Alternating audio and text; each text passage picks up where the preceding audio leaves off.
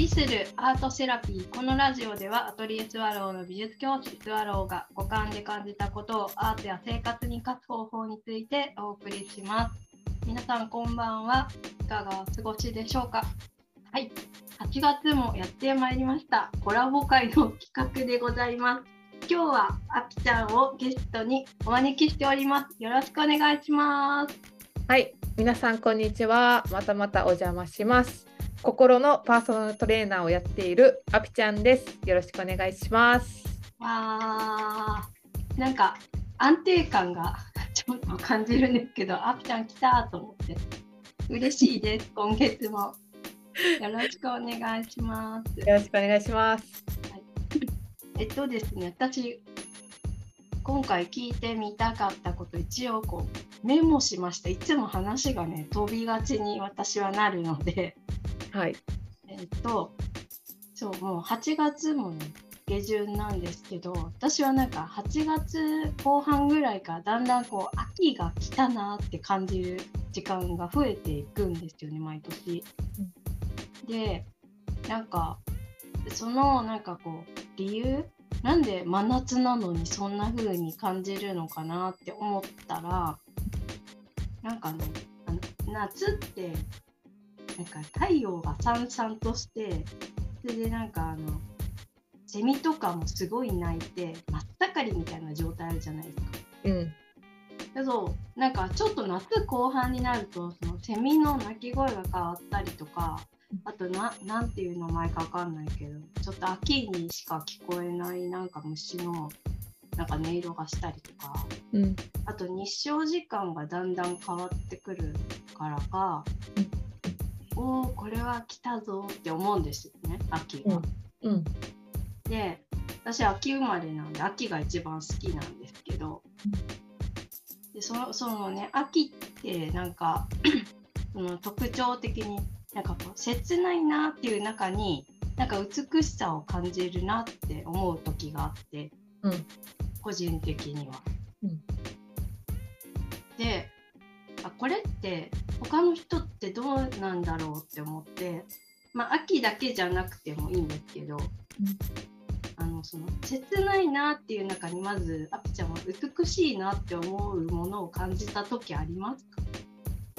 切ないなって思うものを美しいなと感じた時ありますか、うん、もしくは切ないなって思うなんか状況？の中に、うん、あけどこれはなんかこううん、なんかしみじみと美しいなと感じた時あります切ないなという感覚が自分の中であんまりわからないかもしれない。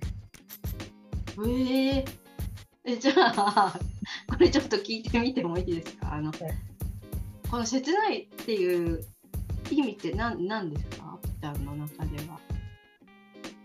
切じゃあ自分が感じなかったとしても、えー、とじゃあいわゆるおそらく切ないみたいなってどんな感じのイメージ？うん。切ないってどんな感じのイメージか。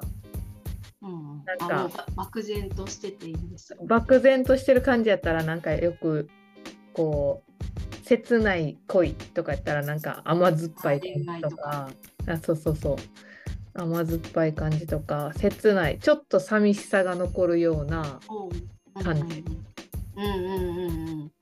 わかります。そうそれ私も共感します。そのでで私ねなんかなんでこれを気にして人に聞こうって思ったかって言ったら、うん、なんか相反するなって思ったんですよその切ないってその確かに寂しいとか、うん、なんかちょっとこうなんてポジティブというよりなんか逆なイメージじゃないですか。うん、なんか本当は求めていることがあるものからちょっと離れていく、う。ん。うん、けどなんかその中になんか美しさが残る表現とか、まあ、そういう作品とか、うん、あと音楽とかなんかいっぱいあるからなんでなんだろうって思ってであそうそうだから切ないということに関しては今聞いてあ一緒な一緒なんだなって大枠はって今思いましたけど、うん。うんうん、でね でね。そうそうそう。そのえっ、とことを私なんかもうちょっとか解像度を上げて知りたいわけなんですよ。うん。毎年ああ秋になっていくなとかけど嬉しいなとかけどこう切ないのになんか美しいのが好きだからなんでなんだろうって思って、うん結構現実的に調べたんですけど、うん。まずその日照時間が少なくなってこうセロトニンの分泌にこう変化があってうん。夏のさんさんとした日差しから環境の変化が起こり、うん。なんかこうあるものから自然から受け取っているもののバイオリズムが変化を起こすことによってなんかあるものからこうないものにバランスがこう移り変わっていくことで人がそれをこう感じ取ってあ何かがななんかこう失われていくじゃないけど例えうん。ば葉っぱだったら紅葉して色が変わって最後枯れるじゃないですか。うんその変化になんかこう影響を受けているらしいんですね。うんうん。外観のこの感覚としては。うん。そう。それででもそこになんかこう真逆のえ美しいってなんか面白いバランスだなと思って、うん。その作用を使うけど何かこう創造性をそこに足してなんかこう、人がこうそこにこう気持ちをこう委ねたりとか鑑賞したりとかなんかなんだろう物語作ったりとか、そういう作用が起こるってなんか面白くないですか？っていうのをあってにも聞いてみたかったんですよ長くなっちゃったんですって。あでもその切ないとかそれを多分その夏から変わっていくものを感じるのって一瞬やからうんその感じる一瞬しか感じれないからこそ美しいっていう記憶に残るんかなっていうふうに思いました。ああその変わり時がっていうこと？そう、うまあ、美しい貴重というか、ああ貴重ね。うん、まあ毎年は感じるんだろうけど年齢とともに感じ方も違うやろうし、うんそうそうそうそうそう。うん、それを本能的に分かってるのかもしれない。ああ生き物として。そう。えー、そっか。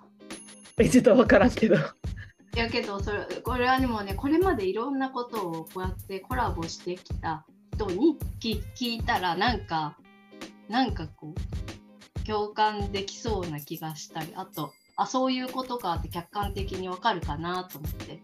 うんうんうん、聞いてみたかったんですよ。えじゃあこれはあ秋から冬はどうでしょうか、秋から冬は私は嫌やなって思ってます。おなんでですか？寒い中練習するのが嫌やからです。確かに寒いと体がねこう温まるまで時間かかりますもんね。そうそうそうそうそう。なるほどね。なんか気持ち気持ちとかのなんかそういう競技とかで通年であるんですか？なんかまあ自分で整えてそのね状態に挑む状態に持っていくわけだけどこう1年の中での乗るというか力が出やすいみたいな時とかあるんですか？ありあります。あの冬はやっぱり熊とか冬眠するじゃないですか。うんうんでも人は多分歴史上冬眠はしてないけど冬はそんなにこう農作物もす育たないしうんうん。パリにも行ったりもしてなかったと思うからこうん。う蓄えてたものを食べて冬をこう越えるっていう時期だったと思うのでそもそも冬はそんなに動く必要ってないと思うんですよ。ああ、なるほどね。そう、うん。でも競技やってたら特に陸上競技とかは夏がシーズンなんでこの試合がない冬にすごいしんどい練習をやったりとか強度が上がるんですよ。冬に練習しておくと？そうそうそうそうそう。へえ、すごい。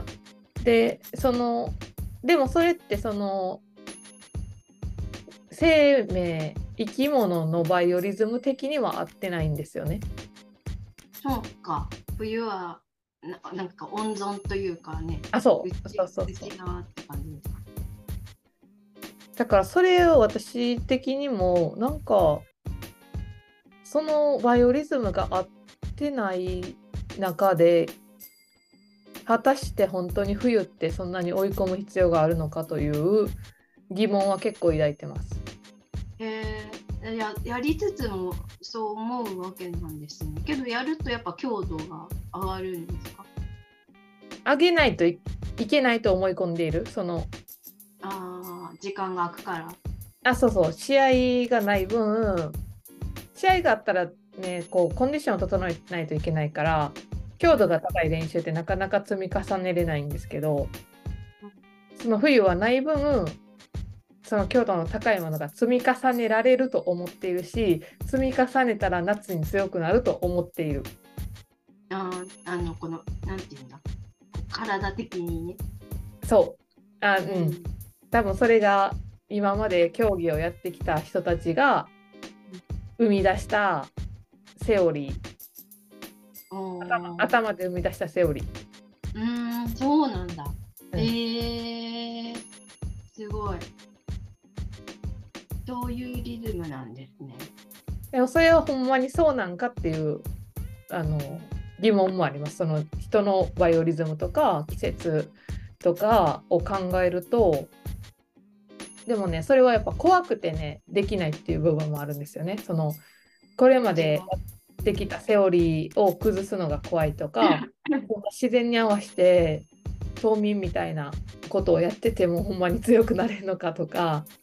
自分が思ったらなれるとは思うんですけどうん、こう世間一般とは外れた道に行くのでそこをね信じられるかどうかっていうのもあるし、うん、確かに。チャレンジャーになっちゃいますもんね。そうそうそうそうそう今までの感じと違ってね。そうなんかだからアメリカとかは結構2期生でやってて夏は陸上やって冬はアイスホッケーとかなんかアメフトとか冬のスポーツをやる人とかも結構いる。それいいね。あ、そうそうそっか。うん、なんか分かったぞ。そうなんかそういう方が実は理にかなってるんじゃないかって思ったりします。確かに。今それ聞いてて思いました。だから芸術の秋なのかも。だからそうそう、だから、その、なんか、秋は感じるものがたくさん増えるから、悶々としてるよりかは、あ、その、今のね、うん。あの、冬のスポーツがあるように、こう気持ちが、エネルギーがあるんだから、それをこう、クリエイティブの方に、なんか、う動きを入れてあげると、めっちゃこう生産性が高くなるじゃないけど、うん。アウトプットできるものが増えるから芸術の秋っていうのかなとか今その理論を聞いたら思いました。うんうんうんうん。秋はあれですもんね実りがやっぱ実る時期やからうん、アートとかまあまあ芸術スポーツ音楽そういうのにもこう実りのエネルギーというか周波数は乗ってるんかもしれないですね。ね乗りやすいのかもって今思いました。うん、おおそうか。ほらやっぱり聞いてみてよかった。あの これはほら他のねバイオリズムで動いてる人のね、うんあくちゃんの意見を聞いてみたらあだから秋はすごくこう絵を描いたりとかなんかこう作ったりするのに向いてるんだなとかこの実りの秋っていうのもそうだけど暑さがちょっと落ち着いてなんかこうなんだろう。暑い中活動するのは辛いけど、うん、なんかこう思考的にもこう落ち着いてきた時バーってアウトプットするとこう動きやすいというか、うん、しやすいなって私は感覚的にそう思うんですけど。そうですね。なんか夏はその暑さを乗り越えてからのその秋っていうのとあの冬とかってあの雪とか積もった白菜とかが春になったら収穫できるじゃないですか。その寒さを乗り越えた春っていうののなんかその暑さと寒さを乗り越えた先に何かがあるというか確かにやっぱ春となえ？春と秋ってこと？そうそうそうなんかやっぱりめちゃくちゃ暑いとかめっちゃ寒いっていう時にはえっ、ー、と体の機能的にも落ちてるとは思うから最高の作品っていうのはなかなかできないのかなっていう。うん、また違うことのモードになってそうですね。そあそうそうそうそうそうそうそう。あ、まあ、作品っていうのは芸術だけじゃなくてスポーツのパフォーマンスも。ああ、うん、うん。そっかそっか。なるほどね。ああ。なんかすごいあの満足しました私は 他の人の意見が聞けて皆さんいかがでしょうか？なんかあのこの五感で感じたことをいつもこのポッドキャストで話してるのでなんか一人でこう独特と話すとたまにあのこうあれ？これ伝わってんの？かって思って、うんうん、だからこうやって、はい、あのゲスト来ていただいてありがたいです。今日もありがとうございます。あぴちゃんから何かお知らせすることはありますか？お知らせすることは今は特にないですね。わかりました。私は、えーと、と2024年1月の5日から7日まで個展をします。よっ、はい、どこでやるんですか？ああ、そうそう、京都でやります。京都。また詳細は後日お伝えします。今日もアピちゃん来てくださってありがとうございました。ありがとうございました。あの通じてるかどうかはまたリスナーさん、スワローさんの LINE 公式に感想いただけたらと思います。ありがとうございました。はい、ありがとうございました。あきちゃんの方のえポッドキャストにもお邪魔したいと思います。それではまた。